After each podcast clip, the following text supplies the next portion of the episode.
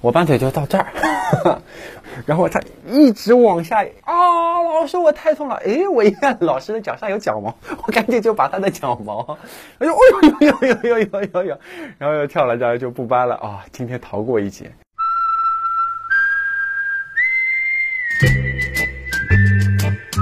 欢迎收听微微的抓马，聆听戏剧人的私房故事，散场后的精彩生活。我是爱聊天的微微。今天和我一起聊天的这一位是上海沪剧院的青年演员丁叶波。丁叶波是一个九零后的男孩子。大部分九零后的戏曲演员他们会选择走这条路，很多呢都是受到了家里人的影响。比如说爸爸妈妈喜欢听戏，或者爷爷奶奶、外公外婆本来就是戏迷，有些老人呢还经常会带着孩子去剧场看戏。那小朋友每天都在这样的环境里头，耳濡目染，我们说叫熏着，再不会，再不喜欢，慢慢的时间长了之后，哎，也会哼上那么两句了。我和丁叶波聊了几句之后，发现果真也是如此啊。但是非常出乎意料啊，他的家人喜欢的，他每天都听到的，甚至能够哼上几句的，并不是沪剧。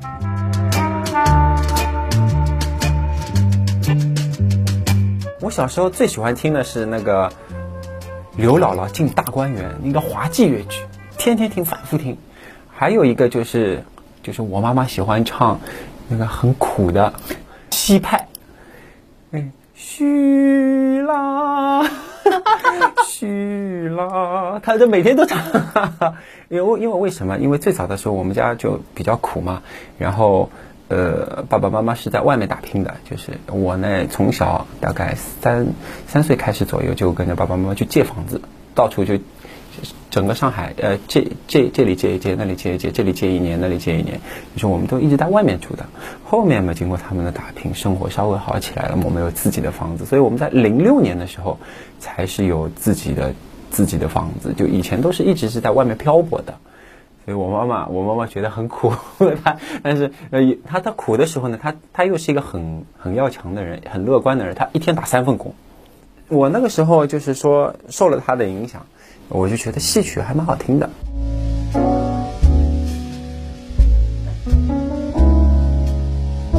第二波告诉我，他的家庭条件并不算好，而且父亲去世的早，母亲维持这个家庭也真的是非常的辛苦。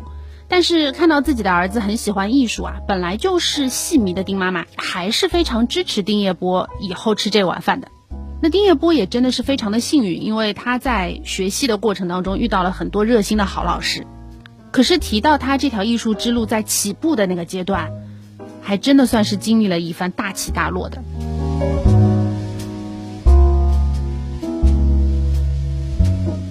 我是真的发自内心的喜欢。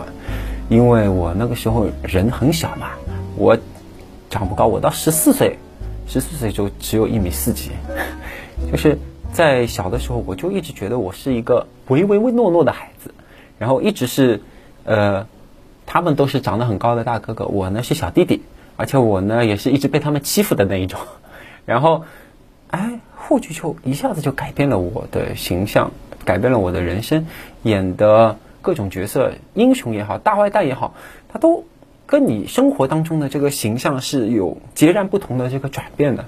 我一下子就觉得，啊，我在舞台上的感觉好好，我好喜欢这个东西。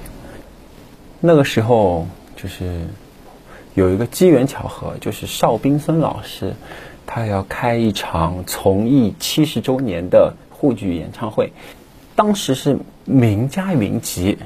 就是钱程老师也在，呃，舒悦老师啊，包括我们，呃，毛善宇、孙旭春老师、洪丽荣老师，就各种沪剧界的大家，或者是其他跨界的，就是这些大咖，可以说大咖云集。然后我呢是里面就是年龄很小的，也是王明达老师推荐的。然后因为那个时候正好在演一个一个新戏。就是我们新的折子戏叫《江姐夜审》，嗯，我在当中呢饰演沈养斋，然后演了这一出戏以后，大家都知道哦，原来有一个唱少派的一个小朋友叫丁叶波。那次演出完以后，就是媒体也好啊，包括学校的那个校刊也好，包括少儿频道的少儿频道专门采访。青少年的那一些电视台也好，都来学校采访，自我感觉特别的良好。嗯，有有的同学就说：“哎呦，那那那，他就是第一波呢。那昨天在那个少儿频道上面看到他的，好像哦，还有老阿姨，就是就吃吃饭，吃着吃着，哎呦，侬是第一部啊？侬是不是一个超普杰啊？啊，我说阿姨你好，你好，是的，就会有会有很多会有很多这样的。然后那个时候小的时候嘛，不懂，我感觉哎呀，我是不是变成明星了？那其实现在想一想，真的感觉太幼稚了。后来嘛，就是参加了一个艺术单项的比赛，嗯，他跟我说是你是全上海的第二名啊！我想我唱沪剧这么厉害，我我可以整个整个上海整个上海的第二名，所以我才想着要好的，我我要去考考看，考戏校。第一轮就被刷下来了，他们老师说我年纪太大了，你已经现在是读初一了嘛。嗯，其他的小朋友都是从五年级直接是考到啊戏校读中专，嗯，那就我们这次就不考虑了，对吧？他也是当当着你当着你你的那个面明说的，就是我嘛，并不是说你唱的不好啊什么的。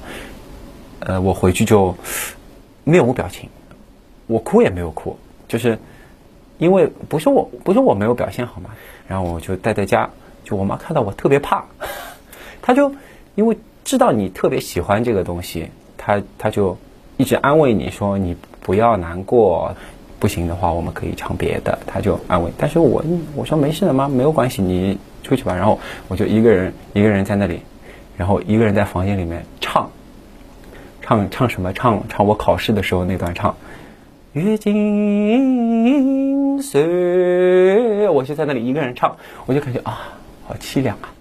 那三天就是在家里面。你不吃不喝嘛？我感觉妈好像他们对你这么关心也不太也不太好，我就稍微吃一点，就但是也吃不大下。我自己我自己知道，好像生命当中什么很重要的东西我没有抓住，我好像失去了。那是失落吗？是凄凉，是是就感觉好像嗯，这辈子只能这样了。后来那个明达老师就是又打了一个电话过来说。哎呀，丁叶波啊，你快点再去试试看。呃，他们说那个戏剧学院招了二十个人以后，又开放了七个名额。这个名额呢是专门补充，作为补充，因为那个时候我们行当还不齐，行当还不齐，面向所有就是说优秀的条件好的学生，然后我就去了。我去了以后，我特别的紧张，就就我就好，我就好怕，好怕这一次也没有抓住。然后，然后那个时候我记得很清楚嘛，毛院长啊、金书记啊，还有那个我们以前的黄建强书记，就那几个书记老师都坐在那里，我就上台了。上台我刚刚想表演，毛院长说：“呃，丁要不啊，不要表演了，你你的那个演是吧？什么实力我们都已经知道了，他就叫你不要表演了。那那那我干什么？我也不知道，我就那里傻在那里。然后毛院长就问我：，丁不啊，你为什么要唱沪剧？”你为什么感觉想想要去考戏校？我就一下子懵掉了。我总不能把我这些 三天不吃不喝的经历跟他说吧？我想，哎呀，那我也太唠叨了。然后我就，哎呀，言简意赅，我就想了一句话，我说：“毛院长，我就想要把护举作为我的一个使命去做，我想终身为着护举事业而去奋斗。”我小时候不知道为什么我脑子会冒出这个什么终身为着护举事业奋斗，哎，我我就一下子感觉那一刻我好像成熟了。现在回想起来，真的那一段时间就是印象特别深刻。然后到拿到那个录取通知书的那一刻，我眼泪下来了。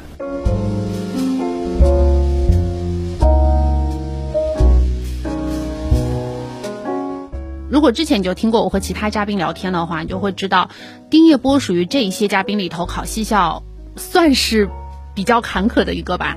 那其实人生有时候就是这个样子的，没有像你想的那样心想事成、一帆风顺。就比如说微微小时候考少年宫的舞蹈班，就被老师狠狠的拒之门外了。当时的理由其实到现在我都觉得挺扎心的。老师说：“小姑娘，你太胖了，你再回去减减肥，再来考我们的舞蹈班吧。”从此之后，我也再也没有学过跳舞。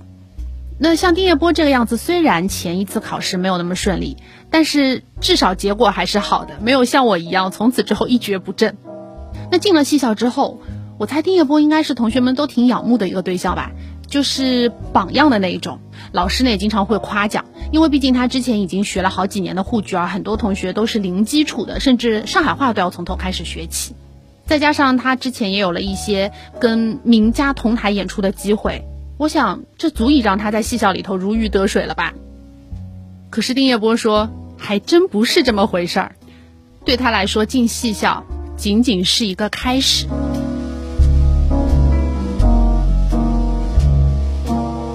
一开始我感觉我自己好像很很厉害，我已经上过一副舞台的人了，我总总感觉自己是带着光环的。但是到了进了戏校以后，我就感觉呃毫无优势。沪剧它还是要基本功的，它还是要一个很好的身段、很好的这个形象站在舞台上。然后我呢，因为年龄大了嘛，腿就特别腿功就特别的差，而且就是声训也做的很不好。我们腿功的老师、声训的老师，就是看到我就头痛，摆动作的时候嘛，也看得出来的。好的几个在前面，我永远是跟另外两个。难兄难弟，我们我们我我们叫那个废柴三人组，然后我做动作嘛，那个时候也胆子小，不敢做了。老师在课上骂过你吗？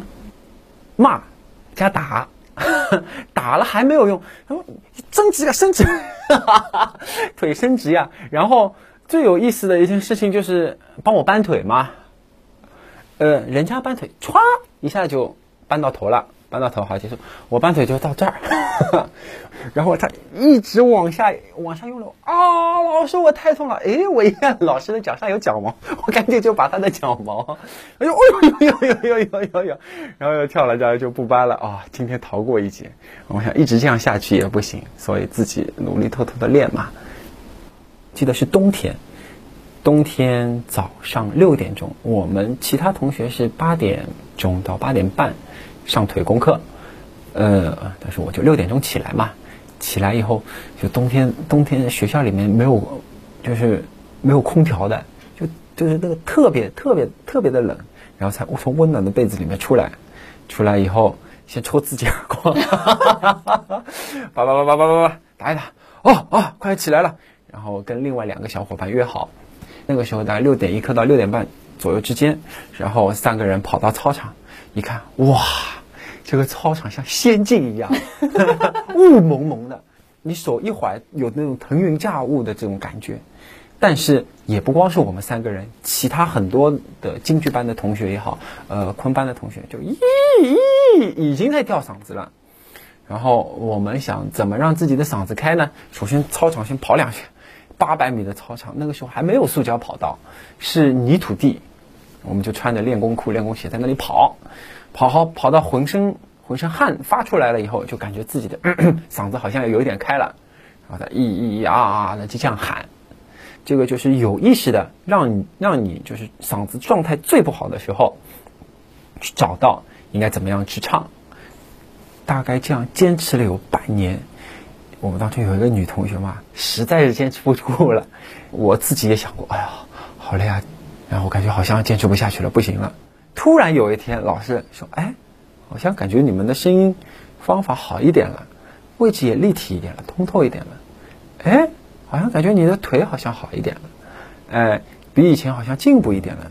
呃，在舞台上好像动作好像顺一点了，并他们并没有说你做的很好，就感觉好像做出来还比较比较顺，就觉得那个时候哎又有自信了。老师是看得到你的努力的。”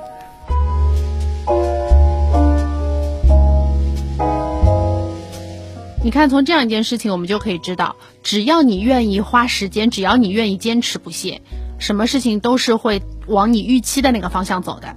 丁叶波说，除了身段这件事情在戏校读书的时候非常困扰他之外，从小到大还有一件非常困扰他的事情，就是选择流派唱腔。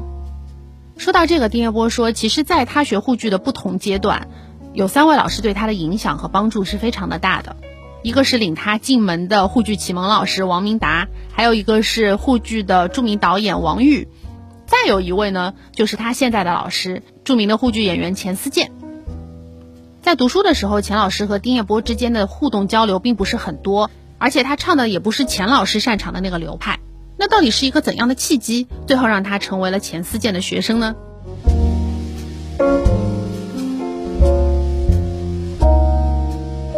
钱思健老师以前帮我们排了一个折子片段，就是瑞觉瑞觉的片段。嗯，我们比较笨呀，就是排来排去。排来排去排不好，但是我唱的我感觉好像还可以，但是排的毛院长急死了，他帮我排的这些动作我永远记不住，你知道吧？然后我那个我老师那时候就说：“哎呀，不要急，不要紧的，你老师以前也很笨。”说：“他说他以前他以前从崇明沪剧团那个时候调到上海嘛，动作也做不好的，也没有什么自信的。”但是是怎么克服的？他一步一步的教我嘛，跟我说，你这里要用情绪去带动这个动作，然后那个唱腔方面，你应该用一点位置。哎呀，我感觉这个老师很好，嗯，我要是带到这个老师就好了。那时候这样想。后来排《红灯记》，他就教我这个李玉和应该怎么演，应该怎么示范的，然后我就一步一步的喜欢上这个老师。然后我们在一三年一三年拜师会的时候，我我就拜了钱思健老师为师。他一方面就是特别温暖，然后一方面又特别严厉。就是父亲嘛，给人的感觉总归是有两面性的。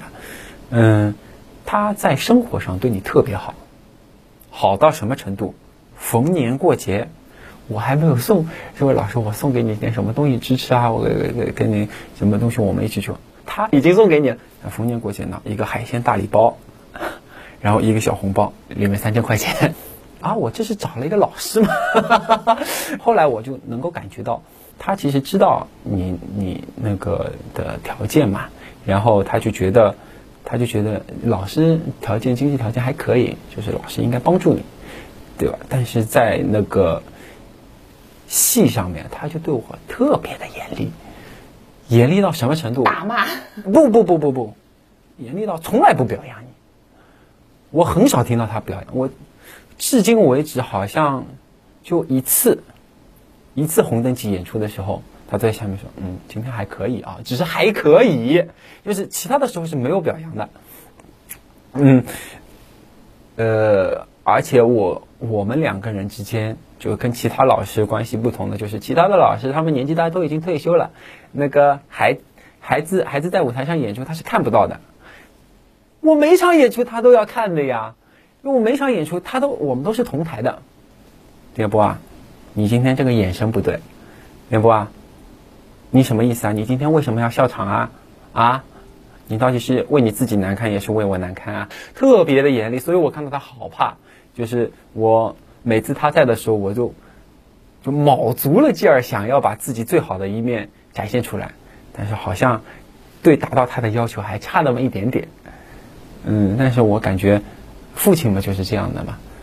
嗯，因为我父亲也去世的早嘛，然后我就感觉他他有一点像我父亲的这种形象，就是生活中很关心你，很包容你，很保护你，在艺术上。一定要严谨。他在别的别人面前呢啊，我的学生嘛是丁业博，他一直会说的，就是我呢现在呢在沪剧院里面呢还可以，就是他说也算是比较重点培养的对象，对吧？我们呢都是唱原派的，他现在原派唱的也还不错，希望大家呢以后在他的演出多多支持，多多多多鼓励。就是我我是听到他一直会这么说，包括他做讲座啊也好，包括他去表演啊也好。然后我觉得这个是老师老师的魅力。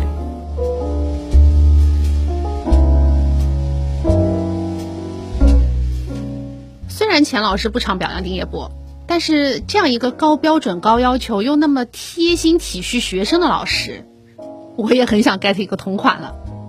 可能丁业波就是因为受到了老师的影响，想要成为像老师一样优秀的一个沪剧演员，所以在前几年他又开始读起了上戏的导演专业。那我平时看抖音的时候，也会刷到丁叶波的一些小视频。他会在抖音上面发一些沪剧唱段，有一些是传统的，有一些呢又是跟现在流行的东西结合起来，特别吸引我们这些年轻人看。看的时候，除了觉得挺有意思的之外，我当时也在想，嗯，或许有他们这批年轻人，我们可以好好的期待一下他的未来了。